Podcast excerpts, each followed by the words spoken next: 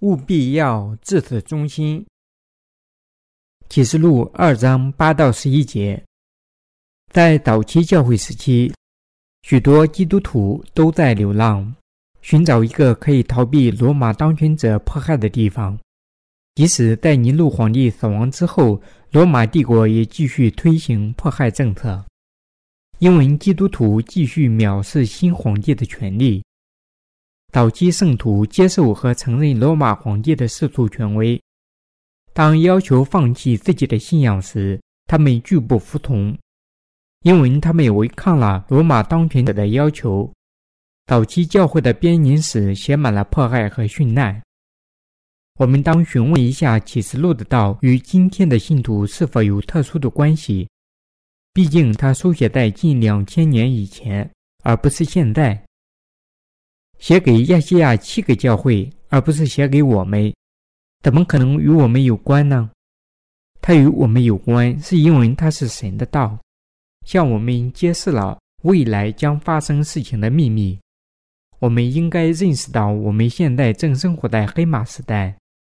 启示录第六章描写四马时代的第三个时代。我们已过了白马和红马时代，现在正生活在黑马时代，差不多是末端了。整个世界很快会面临极大的饥荒，包括身体上的饥荒和精神上的饥荒。事实上，我们可以很有把握地说，饥荒的时代已经到来。当现在的黑马时代即饥荒时代过去后，灰马时代就会到来。启示录第六章所说的七个印，意味着神在最初创造宇宙时，已在基督里安排了整整七个时代。第一个时代是白马时代，福音时代；第二个时代是红马时代，是撒旦时代。撒旦给世界带来了极大的混乱，发动战争，并继续抵抗神的教会。这些时代之后是黑马时代。在这个时代，身体上的饥荒和精神上的饥荒将蹂躏这个世界。黑马时代前不久已经开始。当这个时代结束时，灰马时代将开始出现敌基督者，而且启示录第八章中所描述的灾难也将开始。当七次吹号的最后一次吹号时，圣徒将被提，随之而来的是七万灾难。之后是在空中为被提圣徒举行的羔羊婚宴。七晚灾难全部结束后，主将和我们一同返回地球上，开始千禧年王国。千禧年王国之后是新天新地，新天新地降临给那些已经居住在千禧年王国的圣徒。启示录的这节经文如：“你务要自此忠心，我就赐给你那生命的冠冕”，都直接与我们有关。换句话说，启示录的道与生活在今天这个世界的基督徒有关，而且极为关键。如果启示录与我们无关，神所有的道就失去了意义。启示录中揭示出来七个时代的计划，由我们的主基督实施和完成。当灰马时代到来时，敌基督者会出现。我们需要从神的道里找出那时为我们设立了什么样的计划。绝对关键的是，我们要从启示录的道中理解神是如何为我们设立全部计划的，他将如何完成，什么灾难会降临这个世界，信徒们会发生什么事，什么灾难会降临非信徒等等。你必须接受并相信预言的道。对你是完全重要和有关的，你必须充分理解启示录所说的内容，如七年大苦难和基督的第二次来临。今天，许多基督徒信仰苦难前被提的理论，该理论首次出现在19世纪的英国，最后因穆迪圣经学院名叫斯科夫的学者而广为流传。该理论假定圣徒的被提发生在七年大苦难开始之前。按照这种观点，外邦人将首先被提，然后神才会开始对以色列民的拯救工作。另外，圣徒的被提先于敌基督者和期望灾难的出现。一般来说，大多数基督徒或信仰无千禧年论，或信仰苦难前被提的理论，但这些仅仅是臆测，建立在不能充分了解和不完全理解圣经的基础上。这些臆测不是回答信徒们关于启示录的许多提问，而是提出关于启示录的道更多的问题或疑惑，做了无益的事情。如果苦难前被提的理论是正确的话，那么启示录与外邦人信徒有什么关系呢？启示录中预言的大苦难和系列事件就与我们没有关系，因为我们会全部事先被提。正因这样，许多人常常把启示录的道看成是一件好奇的事，而不是信仰。但是，我们必须认识到，启示录的道与生活在这个世界上的我们是极其相关的。让我向你提个问题：你信仰神的道？还是信仰学者的话呢？关于末日有许多理论，如无千禧年理论、千禧年后被提理论、苦难前被提理论、苦难中被提理论等等。学者们提出的这些理论就是这样，他们仅仅是臆测、假定和推理。在这些理论中，你相信哪一种呢？许多人说他们相信苦难前被提的理论。因为这是他们的牧师教导他们的话，但让我明确而肯定地告诉你，你和我都得度过七次吹号的灾难，生活在大苦难中，因为我们注定要经历大苦难。我们的信仰必须正确和牢固，才能战胜等待着我们的试炼和苦难。如果你信仰苦难前被提理论，心想，在大苦难前我会被提。与我无关，并没有为末日准备好信仰，那么会发生什么样的情况呢？当七年大苦难来临时，正如神的道所说的那样，那些没有为苦难准备好信仰的，会被卷入极大的混乱、苦处，甚至可能是死亡。也就是说，他们对耶稣的信仰会被动摇。他们中许多人不能战胜苦难。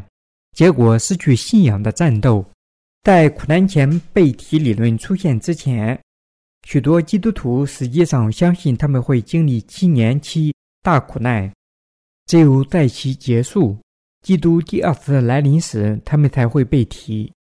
考虑到他们必须经受七年期的每一年，他们热切地准备信仰，但还是处于极大的恐惧之中，经历所有这些苦难。对于他们来说，肯定是一种令人恐怖的前途，而且每个人都是这样。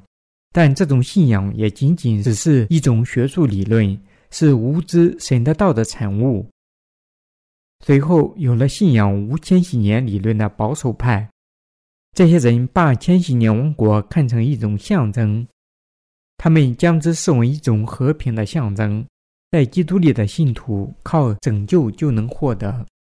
如果这些学术理论是真实的话，我们不用关心这个世界会发生的事情，因为在苦难开始之前，我们将全部被举到空中。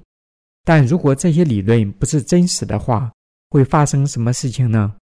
面对大苦难却没有准备好信仰，固有的恐惧就会攫取我们，我们不能捍卫自己的信仰，将在试炼。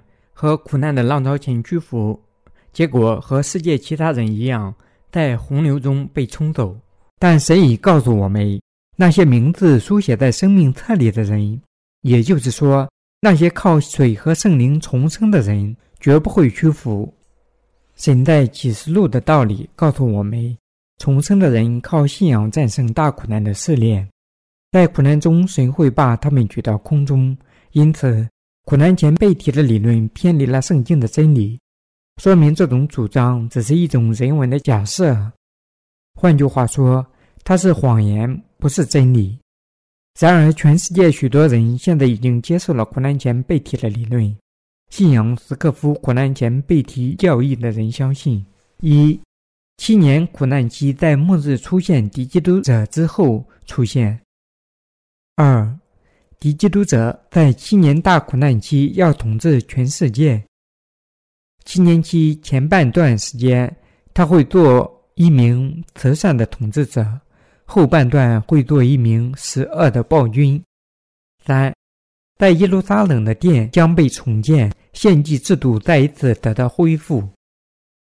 四，敌基督者在与以色列民立约。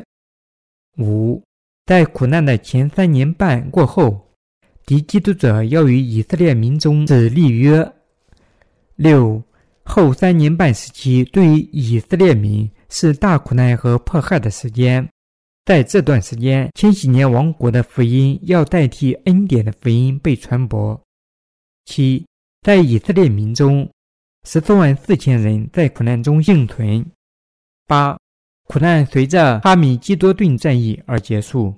斯科夫用上述条款定义了大苦难，但没有提到过在苦难中外邦人会发生什么事情。换句话说，斯科夫认为信仰基督的所有人都将在苦难开始前被提，只有在被提后，神才会开始在以色列民中的工作。他的工作会完成解救十四万四千以色列民。完成了他的拯救工作，随后开始千禧年王国。最初影响斯科夫及其苦难前被提理论的人是普利茅斯弟兄运动团体的创立者约翰·尼尔逊·达密。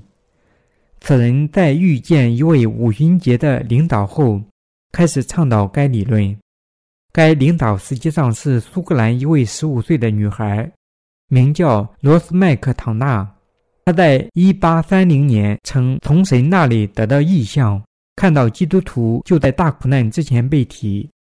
是在拜访了这姑娘之后，达密才开始传教苦难前被提的理论。达密的教义传给了美国神学家斯可夫。斯可夫把毕生的精力都投入到他那本被广泛使用的斯科夫注释圣经。他第一次思考了背题发生在苦难之前还是苦难之后的问题。当斯科夫听到达密苦难前背题理论时，他完全入迷了，完全相信这一主张。他把该理论采纳到他的斯科夫注释圣经中。斯科夫就是这样相信和赞成苦难前背题理论的。今天的基督徒因此顺从了这种理论。在达密和斯科夫详细说明了苦难前被提的理论之前，大多数的基督徒相信苦难后被提理论。但美国穆迪圣经学院教授对学术问题具有极大的影响，特别是有了他的斯科夫注释圣经，是因为斯科夫和他的影响，苦难前被提的理论才在全世界基督教界广为传播。不幸的是。今天，大多数的基督徒都沉睡在他们的信仰里。他们沉睡，是因为他们认为敌基督者的出现与自己没有任何关系。他们觉得没有必要为大苦难时代准备信仰，因为他们相信自己会在大苦难开始之前被提。但我们的主已告诉我们，始终要警醒，因为没有人知道新郎会在什么时候来临。不幸的是。那些漠视神的道却信仰苦难前被提理论的人依然在沉睡。现在是该醒来的时候了。现在该是你抛弃苦难前被提的错误信仰，相信真理之道的时候了。无论是苦难前被提理论，还是苦难后被提理论，都没有圣经基础。你必须回到神的真道。启示录的道六章八节告诉我们。我又观看，见有一匹灰色马，骑在马上，名字叫做死，音符也随着他，有权柄赐给他，可以用刀剑、饥荒、瘟疫，活作死亡，野兽杀害地上四分之一的人。这里说骑在灰马上的是敌基督者，名字叫做死，音符也随着他，这意味着敌基督者是凶手。他会把受害人引向地狱。这里还说他会统治四分之一的地球，用刀剑、饥荒、死亡、野兽杀死他们。换句话说，敌基督者会犯下和罗马皇帝一样的暴行，甚至还要严重杀害、虐待、迫害基督徒。并毁灭他们的信仰。你应该认识到，灰马时代是敌基督者的时代。主告诉我们：“你们知道分辨天上的气色，倒不能分辨这时候的神迹。”马太福音十六章三节。当我们不能分辨这时候的神迹时，我们不知道自己必须有什么样的信仰。因此，我们既不能播种，也不能收获。换句话说，我们不能问主工作。今天，红马时代已经过去，我们处在黑马时代。这个世界不久要受到极大的经济灾难，并面对严重的饥荒时代，饥饿在全世界蔓延。当这一切来临时，许多人会后悔苦恼，且不可做这样的人。相反，要做那种能分辨这时候的神迹的人。今天的时代是黑马时代，当黑马时代结束时，灰马时代将会到来。这个时期出现的敌基督者会不分青红皂白地杀死和迫害圣徒，使这个时代成为殉难的时代。启示录十三章六到八节告诉我们：咒就开口向神说亵渎的话，亵渎神的名，并问他的账目以及那些住在天上的，又任凭他与圣徒征战，并且得胜，也把权柄赐给他，制服各族、各民、各方、各国，凡住在地上，名字从创世以来没有记在被杀之羔羊生命册上的人。都要拜他。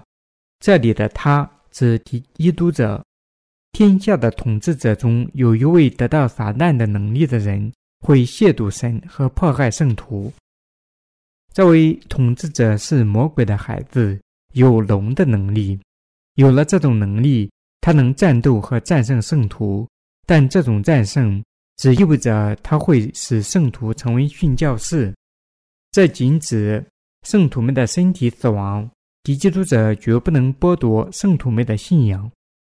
斯可夫争辩说，圣徒完全不用面对大苦难，但是没有七年大苦难，圣徒不可能有千禧年王国。圣徒在大苦难中将成为殉教士。圣经的预言一开始就预定在耶稣基督里了。世界的所有历史都将在基督实现的工作里结束。我们必须能分辨神为我们设置的七个时代。第一个时代是白马时代，在该时代，神的道开始工作。第二个时代是红马时代，是魔鬼的时代。第三个时代是黑马时代，是身体上和精神上饥饿的时代。第四个时代是灰马时代，是敌基督者出现的时代。这是七次吹号的时代，是殉难的时代。是不能分辨该灰马时代，才使众人如此困惑。不了解这个时代，我们就不能作为重生的基督徒过好生活。如果我们依然不在意什么在等待着我们，那么我们又怎能为未来做好准备呢？即使是商人，也需要了解时代发展趋势才能成功。我们作为基督里的信徒，如果不知道什么在等待着我们，又怎么能为基督的返回做好准备呢？我们必须明确理解大苦难，才能为之做好准备。圣徒们将经历苦难的头三年半，在这段时间内，他们才殉难。我们无需经历大苦难全部七年，而只有前一半时间，然后他们殉难，并被复活和被提。当圣徒被提时，并不意味着基督会降临到这个地球上，而是指主会把他们举到空中，参加羔羊的婚宴。同时，我们这个世界将被七万灾难所吞没。那些在苦难之后与基督一同返回到地球上的人，只有那些靠信仰主赐予水和圣灵的福音、罪孽得赦、洁白如雪的人。正因如此，我们才必须理解这个时代及其对我们的相关性和重要性，准备好我们的信仰。我们的主曾经告诉圣门拿教会的使者说：“我知道你的患难，你的贫穷，你却是富足的，也知道那自称是犹太人所说的毁谤话。其实他们不是犹太人，乃是撒旦一会的人。你将要受的苦，你不用怕。魔鬼要把你们中间几个人下在监里，叫你们被试炼，你们必受患难时日。你勿要至死忠心，我就赐给你那生命的冠冕。从该段经文中，我们可以看出，施美拿教会已受到了犹太人的沉重迫害。但主说，这些犹太人并非真正的犹太人，而是撒旦的会所。他说这话并非只对施美拿教会，而是对亚细亚所有七个教会。在圣米拿有一个很大的犹太人团体，尽管犹太人和基督里的信徒一样祈拜同一位神，然而就像罗马人那样，却迫害圣米拿教会的圣徒。神对面临迫害的圣徒说：“你勿要自死忠心，我就赐给你那生命的冠冕。”神告诉圣徒。他们务必得胜。同样，我们必须与敌基督者战斗到底，在信仰的战斗中战胜他。那时，我们的主才会赐我们生命的冠冕。换句话说，他才会让我们生活在千禧年王国和新天新地里。你有勇气去殉难吗？现在该是你准备殉难信仰的时候了。要做到这一点，你必须具有属对的信仰。这样才能站立在主的面前。这信仰能让你毫不犹豫地拥抱殉难。现在我们必须准备这种信仰。我们的主教导说，除了信仰水和圣灵的福音，没有任何一个人能进入甚至看见神的国。他也告诉我们，信仰该福音就是在末日信仰殉难。如果人们心中有罪，他们怎么能殉难呢？非但不能殉难。他们会使自己获得兽的印记。除了水和圣灵的福音，没有任何东西能清洗人们的罪孽，甚至每日形式上的悔改祈祷也不能清洗你的罪。想靠悔改祈祷清洗你的罪，只是在浪费时间和精力。努力这样做的人，宁愿相信神学家说的话，而不相信神的道实际上告诉他们的话。众基督徒相信的许多学者争辩和信仰无千禧年论，不正说明这些所谓的圣经专家对圣经是多么无知吗？根据这些无千禧年论者，在大苦难中既没有千禧年王国，也没有圣徒的殉难。对于信仰苦难前被提理论或无千禧年论的人，启示录完全没有任何意义。启示录的道是神的道。它是使徒约翰及最受尊敬的基督门徒所撰写的神的道，没有人能否认这一点。我不是无缘无故指责神学家建立的理论或教义，但我这样做是为了准备你的信仰，使你至死忠于主。我用圣经的道训练你，使你能承受大苦难的迫害，决心拥抱殉难。要这么做。你必须用水和圣灵的福音准备你的信仰。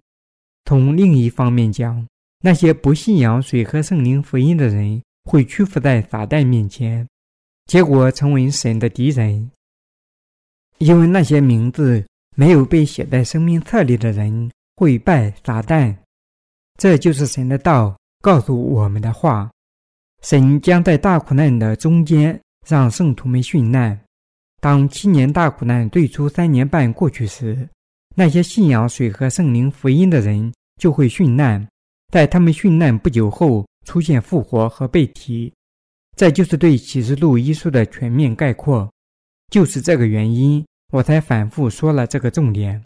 你要记住，当敌基督者来临时，有许多人因信仰水和圣灵福音殉难后会被复活，同时被提。当这个灰马时代来临时，信仰之花会随殉难绽开，真信仰会在恰当时间结出真正的果子，会随美丽的花朵开放。在沙漠里，有些植物一周时间内就会发芽、开花、结果，这是因为它们已适应了沙漠的条件。那里降雨间隔时间长，雨量稀少，它们必须迅速发芽、开花、结果。因为少量的水只能维持那么长的时间。在七年大苦难中开始相信水和圣灵福音的人的信仰，就如同这些植物，让他们和我们一同信仰、顺从和为该福音殉难，只需短暂的时间便足够了。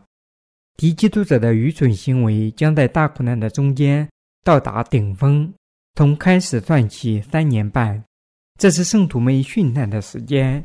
即使那些已经聆听了水和圣灵福音，并准备在心里接受他的人，如果他们以后在苦难中信仰了该福音，尽管他们具有缺点，也依然具有真信仰，并能在殉难中加入我们。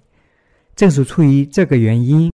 我们才传播该福音，将全世界的基督徒从他们的精神沉睡中唤醒。如果没有殉难，我们传播的这个福音又有什么用处呢？那些信仰水和圣灵福音的人能在末日殉难，我们必须现在准备好信仰。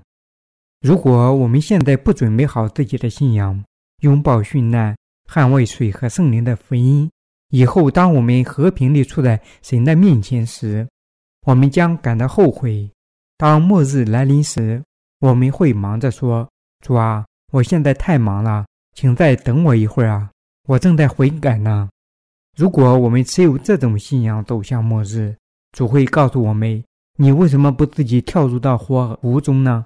你正合适。”现在还有罪的人必须认识到他们在末日的结果。就是这样，所以神才说：“圣灵向众教会所说的话，凡有耳的就应当听。”在圣徒殉难的时候，天下的自然环境已完全被毁坏，森林已被焚烧，海河和泉源都充满了腐烂的血，太阳、月亮和星星已失去了光，整个世界都已被黑暗吞噬。由恶灵统治的居民会丧失他们的思想，他们的行为变得野蛮残暴。他们唯一的目的就是围捕和残杀能找到的神的儿女。